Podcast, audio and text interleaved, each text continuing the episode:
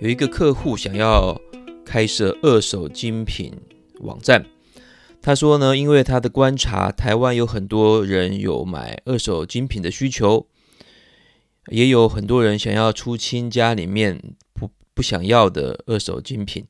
但是却没有一个知名的二手奢侈品的网站，所以他看到了这个机会，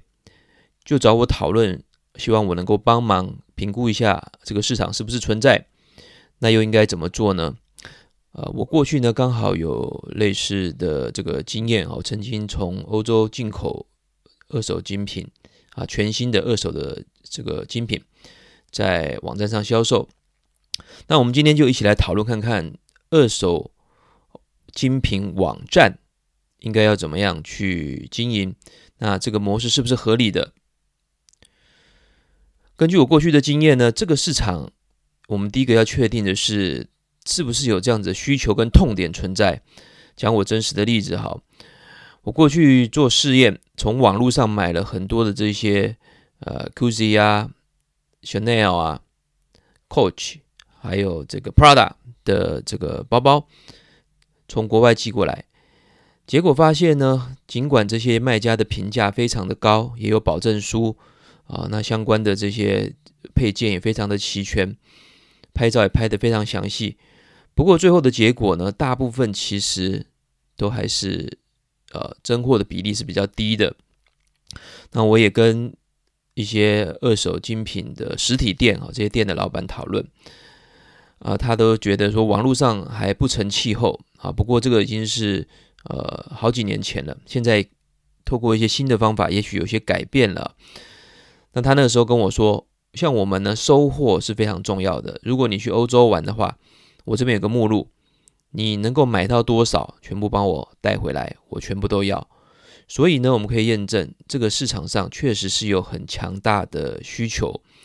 而这样的需需求以前都是被被这个很多，比如说空服员啦，或是一些跑单帮的人去买回来啊，来做商品的供应。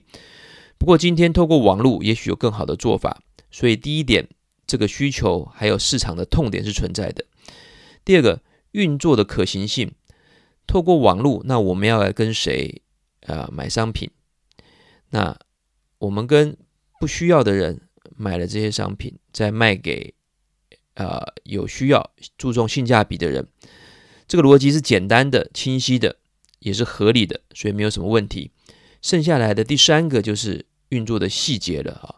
啊，我们这边讲的三个，我再重复一次，到底这个痛点跟需求是不是存在？可以的话，就是它运作的可行性跟逻辑。第三个才是细节。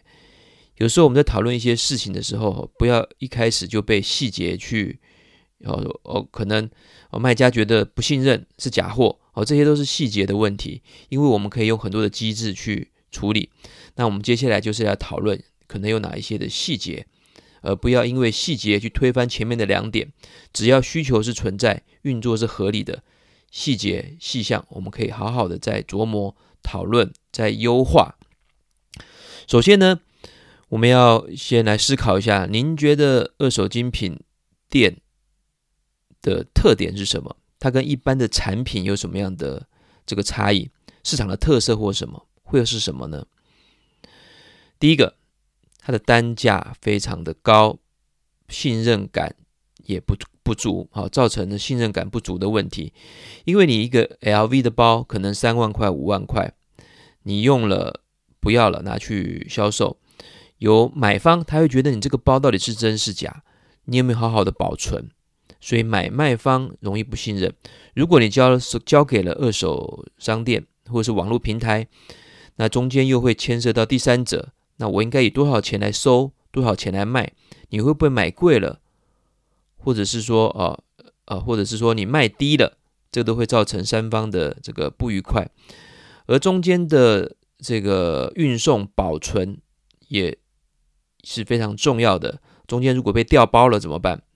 所以呢，二手精品店最重要的核心就是鉴定，谁能够鉴定？所以我就问我的这个客户。你公司有鉴定能力吗？你知道要花多少钱才能请到好的鉴定师吗？再来，谁才有能力去鉴定这些商品？如果你拿了一个呃品牌商品到专柜去让他鉴定，基本上他不愿意鉴定的啊。据我所知，为什么？因为你不是他卖出去的产品，他没有义务帮你鉴定，而且很多品牌本质上是不希望网络或是这些二手商品店发展的，因为会侵蚀掉他自己的利益。如果大家都去买二手商品呢，那他的新品要卖给谁呢？所以鉴定师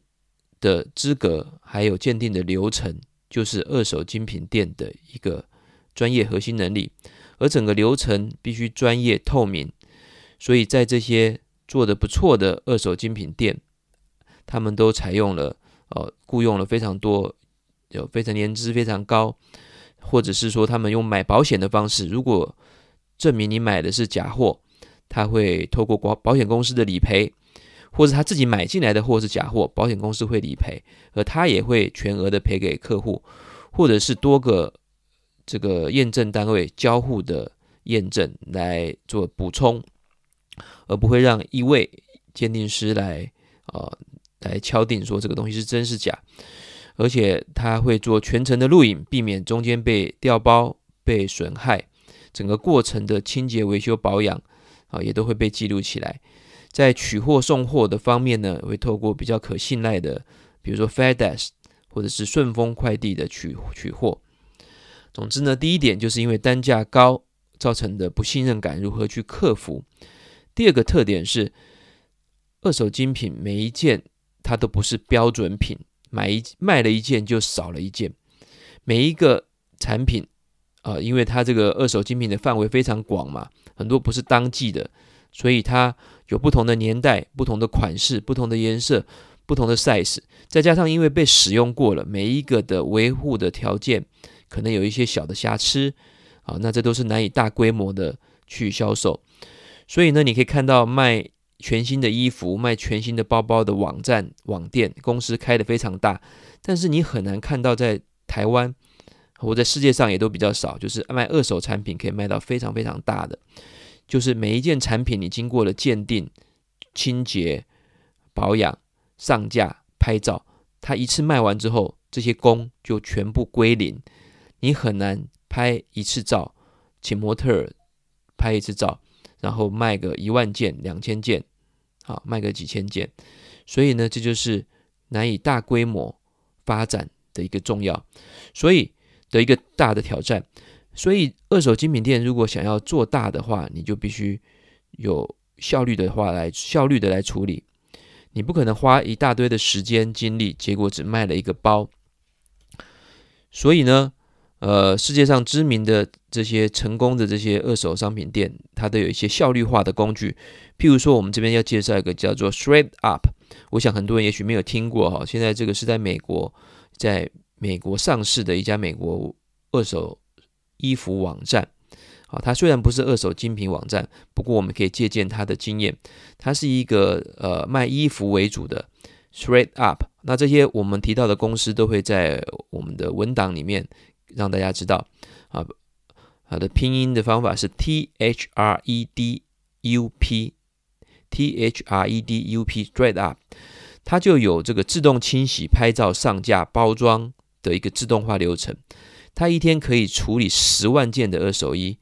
网站呢随时都有新货。哦，这家公司的成功的关键之一就是它能够一天能够处理十万件的衣服，所以。他跟全市全美国的这些卖家哈，大箱的衣服寄到寄到他们公司的时候，他就能够快速的处理。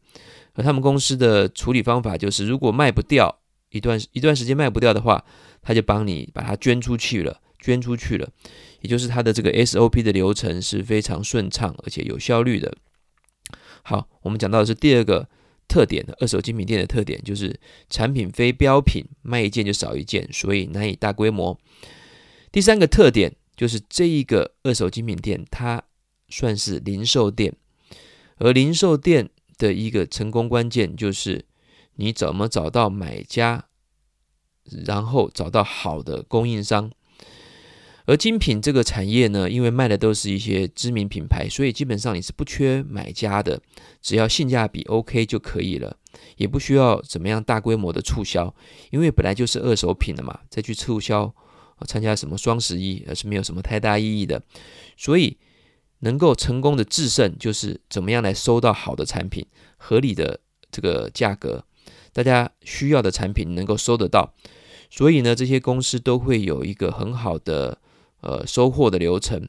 譬如说派专业的顾问到你家里面，帮你整理你的衣橱，帮你评估什么货品是值得卖的，那什么可以放到他的公司来卖，或者是呢，可以请你到他附近的店啊，如果有实体店的话，可以到店去把你的货品拿给他。另外呢，现在网络也很方便嘛，所以可以透过手机或网络上网。沟通的方式，然后再透过快递去取货。而这个怎么样让卖家成为一个好的伙伴，就是二手商品店最重要、最重要的核心。好，我们刚讲的是第三点，精品不缺买家，重点是如何收货与卖家。好，我再念一次，我们二手精品店的特点，第一个就是非标品，它的单啊，第一个是单价高，容易有不信任感。第二个是非标品，难以大规模。第三个是如何经营卖家。好了，你了解了这个背景之后呢，我们来看一下一般的二手精品有哪一些的这个销经营模式，如何经有哪些经营模式？有三个，三个经营模式。第一个是网络拍卖，就是由卖家自己一个人啊，一个人就自己拍拍照、写写文案，上雅虎拍卖。或者是这个新加坡的旋转购物啊，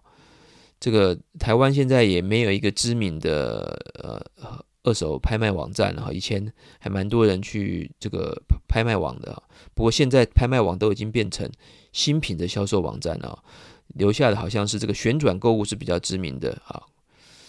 那除了网络拍卖这一种之外，第二个就是买断啊，或者说卖断，有一些二手精品店。通常是实体店哈，他会用这种买断的方式，也是一种比较传统的方式。譬如说，日本来的一个品牌叫 Brand of brand 就是品牌这个英文字哈，Brand of b r a n d O F F，它在日本、台湾、香港、泰国有二十一家店啊，在台北也有的。而呃，另外一个代表是香港上市的一个公司叫米兰站，米兰就是。呃，意大利的米兰啊，米兰站火车站的站，他曾经到台湾开店啊，后来又退出。现在在中国还有香港开设了二十多家的实体店啊，他们都是用买断的方式来放在他的店里面，或者是放他的网站去销售。那台湾比较知名的是在台中的呃，台湾台中的米兰站啊，那我查了一下，也不确认。呃，米兰站的这个三个字是跟香港是一模一样的哈，不过这两家好像查不到有什么样直接的关系。如果你知道的话，你可以告诉我这个有没有关系。好，那第二个就是买断的方式，那第三个也是我们今天要讨论的重点，就是寄售的模式。因为寄售的模式才是真正的能够扩大规模，因为买断的话，呃，这个平台或是二手片店的经营风险跟库存压力是比较大的。真正的寄售的方式，才可以用所谓的共享经济的方式，把你闲置的商品大规模的放在网络上去销售。销售完之后，我们再跟帮我们卖的平台去分润。那比较典型的代表就是有一个叫做美国的 Real Real 哈，两就英文的 Real 真实 R E A L 写在一起哦，Real Real 啊，这个是一个寄售的一个知名的网站。另外一个就是我们刚刚提到的 Straight Up，Straight Up，它是二手衣服的销售网站。另外，台湾有一些许多地区型的，台北、台中、高雄有一些呃呃独立的店哈，这些二手店它是采用寄售的，就是把你的包放在他们店里面卖啊，他会给你一张这个合约书啊，或是说一个 memo 表，一个一个记录。卖完之后呢，才会跟你分润分账。那日本的 Brand Off 呢，在香港。在香港，我发现它也有这种免费寄放销售的一种服务啊。它的服务很特别，就是你可以把你的包放在它的店里面卖，它不收任何的费用，而你可以决定你要卖的这个价格。如果三个月没有卖出去的话，啊，就会评估是不是就不要卖了，或者是直接卖给这个 Brand Off 的店。这种这样种这种方式呢，我觉得它应该是主要是想要吸引更多的潜在卖家。到他们的店里面去接触，只要接触他们就有收购商品的这个机会啊。那如果卖不出去的话，当然你就会想要降价求售，或者觉得不要那么麻烦呢，赶快给我现金啊。所以这个有他办法，这个对 Brand Off 来讲就是呃，在香港它一个引流的方式。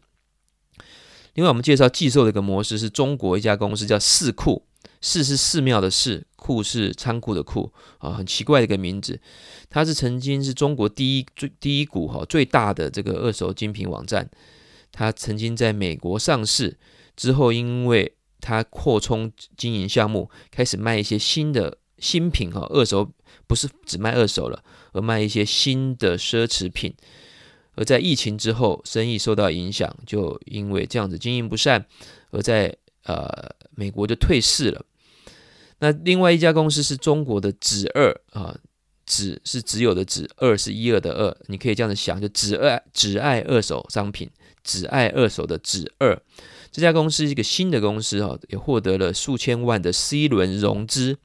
也是一个非常呃创新的一个公司。他们是用寄售的模式来做。那我们最后呢，呃，分享了我们之前呢分享了这么多啊，包含二手精品的。经营的一些挑战、特色以及市市场上的三种模式。那我们今天就以只二这家公司为例，来说明一下一个这个二手精品网站它怎么样做，来让它运作的逻辑合理，而获到了而获取了非常多投资者的青睐，呃，甚至是那个生意呢，也可以说是蒸蒸日上。这个寄卖的流程是怎么做的呢？有以下几个步骤。第一个，我们先知道。只二公司，它只收二十 percent 的销售出去金额的呃这个分账，而在销售区出去之前呢，卖家是不用缴交任何费用的，所以就是只收二十 percent 的费用，其他全免啊，这个是非常好的，对卖家来讲。那流程呢非常简单，第一个它是线上线上的收货，你先透过它的 app。来上传一些资料，告诉他你要卖什么产品。那透过他的这个规格呢，你去拍照，然后填写一些简单的资料，传给他之后呢，他会审核，告知你你的商品他们有没有意愿去收，是不是他们现在正在服务的品牌。因为刚刚讲到的鉴定这个需要高许多的呃的这个专业人员哈，那也是高度专业的，所以呢，不是所有的品牌他们都愿意都有能力。去鉴定啊，也没有人能够鉴定所有的精品啊，所以他们只做他们擅长的品牌。如果审核过，通知告诉你这个是他们是可以收的，他就会请顺丰速递到你家来免费的帮你收你的产品。收到他们的店之后，就进入到第三个步骤。收到之后呢，他要来整理、清洁、维修，另外鉴定团队就要入场了。好好的评估一下，量测一下它的尺寸，另然后呢，在这个时候确定这个商品的一个状况之后，跟你讨论它的价格，最后会由卖家自己决定这个商品的价格啊。虽然他们会给出建议，根据他们的专业还有各种的属性，譬如说你的品牌、你的颜色、你的尺码，还有保存状况，还有瑕疵的这个呃状况。来告诉你一个市场的一个可能的价格，而他会在上传拍照之后告诉你，你可以去帮他呃定价。好，所以第三个步骤就是鉴定审核，再来是拍照上传。第五个步骤是入库。就是把你的商品妥善的保存在他们的仓库，所以你的衣橱呢就可以空出来了。它会在这个温度、湿度还有例行性的保养的状况之下，把你的这个包包或者是这些呃首饰、珠宝、名表，哈，这些都是可以的商品。然后顾问呢，啊，会帮你随时的去在写文案啊、图片的调整。将帮助你在网络上尽快的销售，最后结算，结算完之后呢，就会把这个你的金额卖出去的金额扣掉二十 percent，把这个钱给你啊。所以这整个流程呢，诶，透过网络能够更有效率，而且达到了呃这个风险共共摊，然后利润共享的一个目标。所以有更多更多的人员能够在全世界、全中国，透过这种远端的方式，就可以把你的商品拿出去卖。这个方法是不是很好呢？所以这只是指二这家公司的一个方法，我相信还有更多更多的方法，啊、能够让这个产业越来越蓬勃。啊、根据这个外国做的研究调查，在二零二九年的时候呢，我们所谓的这二手商品市场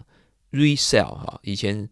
以前是讲 retail，那现在是 resale，r e s a l e，这种二手品的销售的金额在二零二九年会超过新品的销售。现在也越来越多的年轻人在呃更注重环保，更注重地球的未来啊、更反反对这个所谓的快时尚造成对地球的侵害啊，所以这一些不管是节电啊、绿能啊，或是 ESG 企业，都是未来一个新兴的产业，也是一个很好的就业或新创的方向。而透过我们今天这个案例，我想要谈的一件事情就是，虽然我们这一个呃节目的名称叫做呃电商行销大航海，呃，而行销的意义呢，其实并不是非常狭义的，呃，就是广告沟通四 P 啊，传统的四 P，现在因为电商的发展，我们行销人更需要谈商业模式，商业模式越来越变成了核心。而不是只是简单的通路定价或广告宣传、引流、SEO、投放广告这些事情。如果你的商业模式不对，你后面做的再好、再完美都没有用。所以在我们今天的这个讨论当中，我没有放到一些细节，是模如何要拍照、如何做关键字、如何呃去设计 logo 这些，在现在的日子看起来，在行销上面。虽然也是一个重点，但是是变得次要的。今天讲的这个商业模式才是最核心的部分。